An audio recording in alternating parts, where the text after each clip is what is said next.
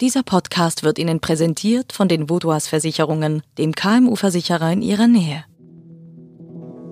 NZZ Akzent.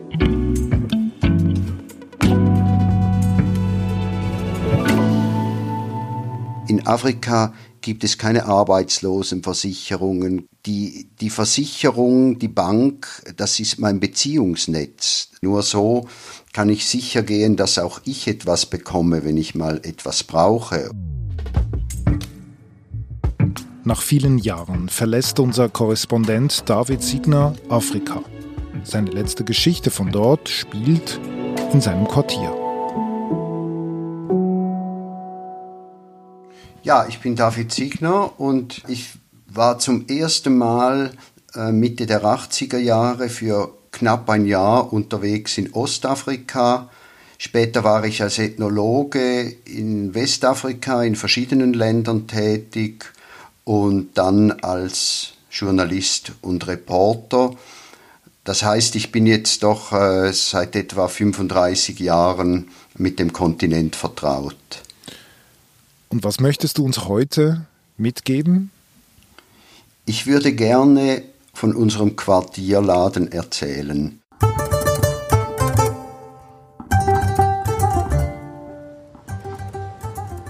Das klingt jetzt banal. So ein Tante Emma Laden ist auch in Afrika nicht etwas besonders Spektakuläres. Aber ich glaube, man kann anhand von so einem kleinen Laden sehr viel aufzeigen, wie Senegal und vielleicht überhaupt große Teile des subsaharischen Afrikas funktionieren. Ich wohne ja in Dakar, der Hauptstadt von Senegal. Das ist eine Millionenstadt, aber das wirkliche Leben findet eigentlich in den Quartieren statt und da geht es fast etwas dörflich zu und her. Also da kommen Hühner, äh, spazieren Schafe rum, geht auch mal ein Hirte mit einer ganzen Kuhherde durchs Quartier.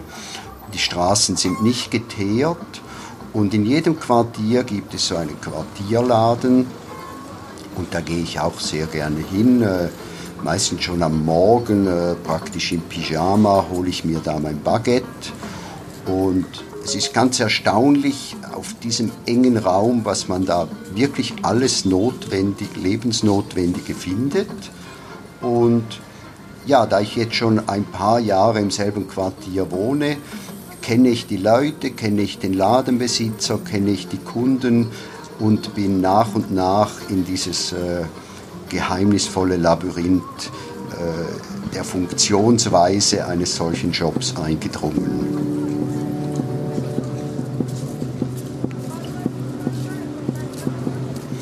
Also es gab immer mal wieder Irritationen.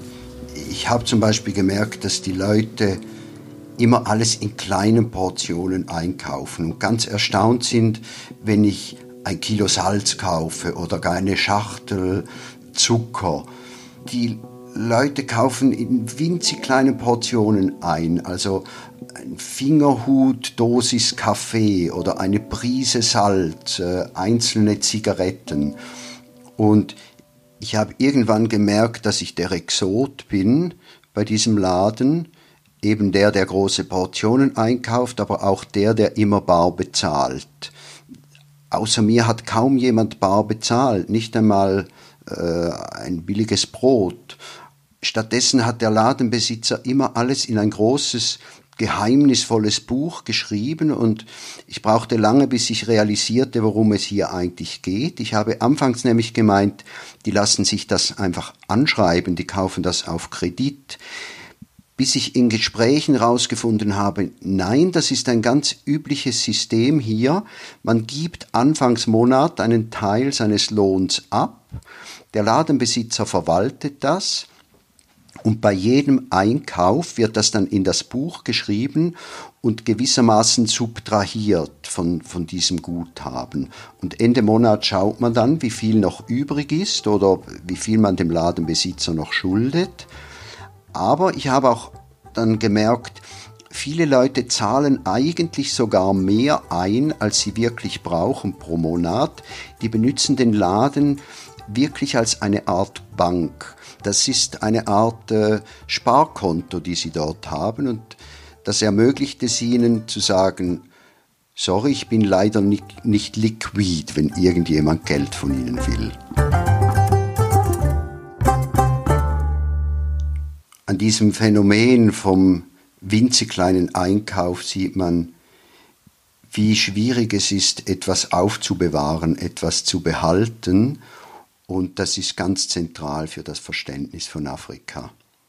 Man muss sich vorstellen, ich meine, in der Schweiz schaut jeder ein bisschen für sich selber, aber in Afrika lebt man in einem großen Sozialverband mit einer riesigen Verwandtschaft. Die Leute kommen und gehen und immer gibt es irgendjemanden, der gerade Not leidet, äh, eine Arztrechnung, die bezahlt werden muss. Und es ist sehr schwierig, sich da abzugrenzen und einfach zu sagen, Entschuldigung, das ist deine Sache. Und die Tatsache, dass ich da einen Teil meines Salärs deponiere, ist vielsagend, weil natürlich will ich den Leuten helfen in meiner Familie, aber ich muss ja auch schauen, dass ich ein bisschen was äh, zur Seite legen kann für meine Familie, für, für den Rest des Monats. Also ich muss dieses Geld in Sicherheit bringen. Und der Laden hat da genau diese Funktion. Wir sind gleich zurück. Ihre Mitarbeitenden und Ihr Unternehmen sind jeden Tag auf einen verlässlichen Partner angewiesen. Dank der lokalen Verankerung kennen wir bei den Vaudois Versicherungen Ihre Bedürfnisse und können Ihnen flexible, maßgeschneiderte Versicherungslösungen anbieten. So können Sie Ihrem Unternehmergeist freien Lauf lassen.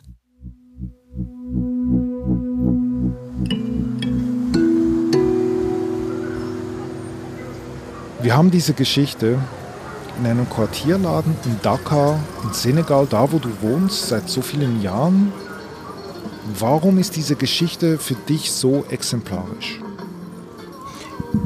Diese Geschichte ist eigentlich ein Spiegel der senegalesischen und vielleicht sogar äh, der ganzen subsaharisch-Afrika-Gesellschaft, wo überall Teilen und Solidarität mit allen positiven und negativen Aspekten so wichtig sind.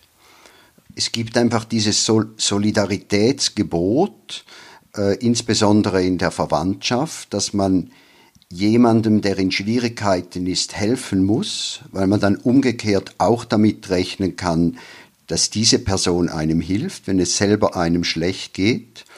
Und das ist auch logisch. Ich meine, in Afrika gibt es keine Arbeitslosenversicherungen, keine AHV. Ähm, die, die Versicherung, die Bank, das ist mein Beziehungsnetz. Das ist äh, eine Existenzgrundlage. Nur so kann ich sicher gehen, dass auch ich etwas bekomme, wenn ich mal etwas brauche. Und mhm.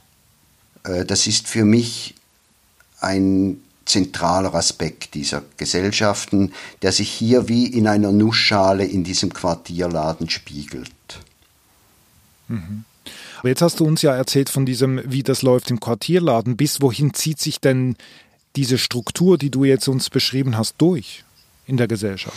Ja, die Verwandtschaft ist natürlich viel größer als bei uns. Die ist tendenziell fast unendlich und entsprechend äh, ausgedehnt ist diese Verteilpflicht.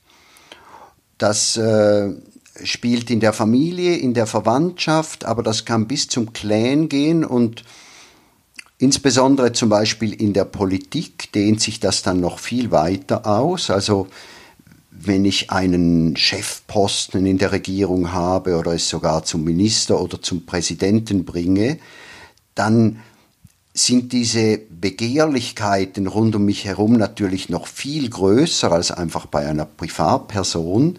Da habe ich äh, Tausende, vielleicht Zehntausende Leute, die etwas von mir erwarten, dass ich ihnen Jobs gebe, Pfründe, ähm, Geld, Goodwill. Also je höher ich steige, umso höher steigt auch dieser Erwartungsdruck. Und das erklärt zu einem Teil natürlich auch die vielbeklagte Vetternwirtschaft und Korruption. Das hängt nicht nur damit zusammen, dass das jetzt irgendwie böse, korrupte Leute wären, äh, sondern das hängt mit sozialen Zwängen zusammen. Man darf das nicht unterschätzen, was für einem enormen Druck ein Politiker ausgesetzt ist, ähm, das, was er hat, an seine Klientel zu verteilen. Und das ist nicht unmoralisch. Aus afrikanischer Sicht ist das moralisch. Man muss geben, es wäre unmoralisch und egoistisch, würde man das nicht tun. Mhm. Also das heißt letztlich, äh, was du beschreibst, ist, dass diese Vetternwirtschaft, wie wir sie kennen oder beschreiben, das ist ja bei uns wahnsinnig negativ konnotiert. In Afrika ist das einfach, gehört das einfach dazu. Ja, ich möchte das auch nicht beschönigen und das hat fatale Wirkungen, gerade auf junge Leute, die zum Beispiel eine gute Ausbildung haben und keinen adäquaten Job finden, weil all die Jobs eben an Verwandte des jeweiligen Machthabers gehen. Das ist fatal, aber ich glaube, man muss das auch aus der Innensicht verstehen. Man kann das nicht einfach nur moralisch abqualifizieren. Man darf das Dilemma der Betroffenen selber auch nicht unterschätzen. Lieber David, das ist ja kein Zufall, dass wir heute miteinander sprechen. Du hast vorher gesagt, du bist schon sehr, sehr lange in Afrika, 35 Jahre, und diese Zeit neigt sich langsam dem Ende zu.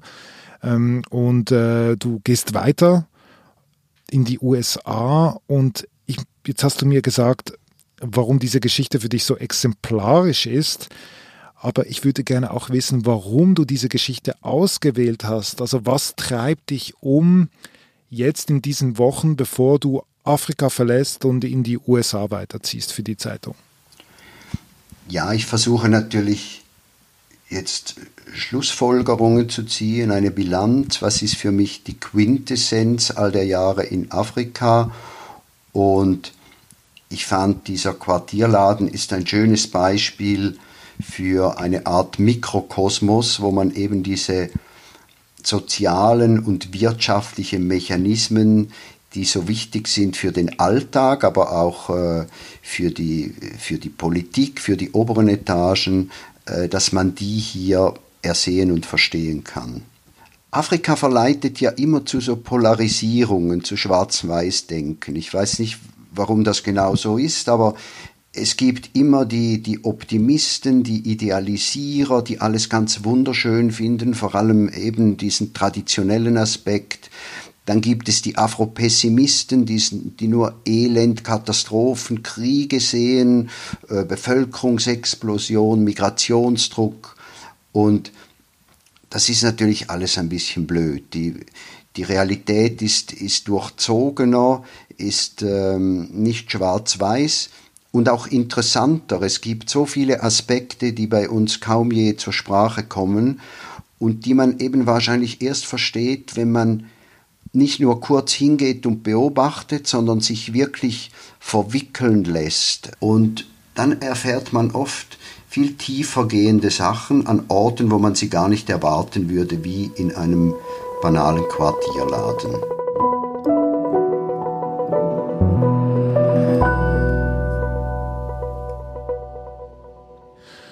Also, David Signer wechselt von Senegal in die USA, von Dakar nach Chicago. Und das zeigt eigentlich, liebe Hörerinnen und Hörer, wie groß eigentlich unser Netz ist in der Welt der NZZ. Wir haben so viele Leute, die überall verteilt sind und berichten und analysieren, was auf dieser Welt so passiert und wie wichtig es eigentlich ist, haben wir gerade gehört, dass man von vor Ort eigentlich berichtet. Alles Gute, lieber David. Wenn ihr, liebe Hörerinnen und Hörer, weiter diese Artikel lesen wollt, dann löst doch ein Probeabo über uns. Ihr könnt in den Show Notes einen Link anklicken, nzz.ch slash Akzentabo. Da hat es ein tolles Angebot für euch und es lohnt sich auf jeden Fall. Vielen Dank, David. Ja, danke gleichfalls. Es war mir ein großes Vergnügen. Und gute Reise. Danke.